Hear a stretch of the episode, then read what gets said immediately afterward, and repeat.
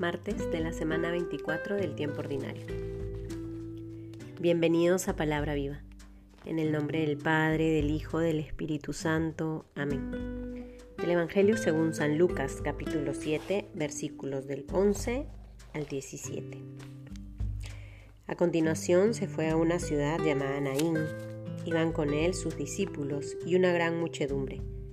Cuando se acercaba a la puerta de la ciudad, sacaban a enterrar a un muerto, hijo único de su madre, que era viuda. La acompañaba mucha gente de la ciudad. Al verla, el Señor tuvo compasión de ella y le dijo, No llores, y acercándose tocó el féretro. Los que lo llevaban se pararon y él dijo, Joven, a ti te digo, levántate.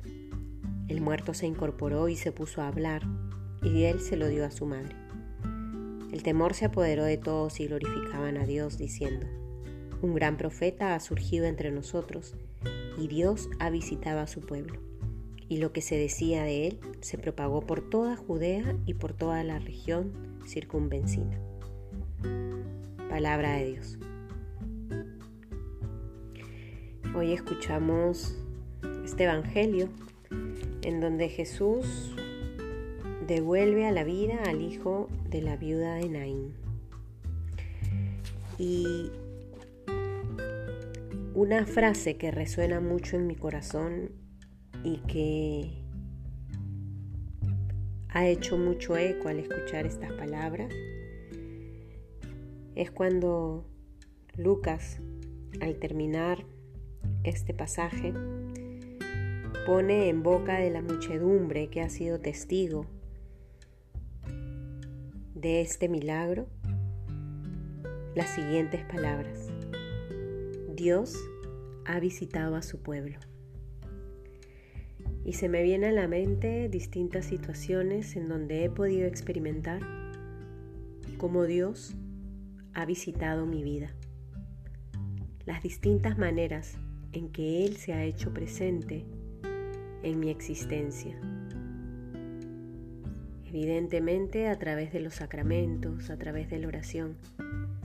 Pero no han sido pocas las veces donde Él ha visitado mi vida a través de muchas personas, a través de las palabras de algunos, de los abrazos de otros,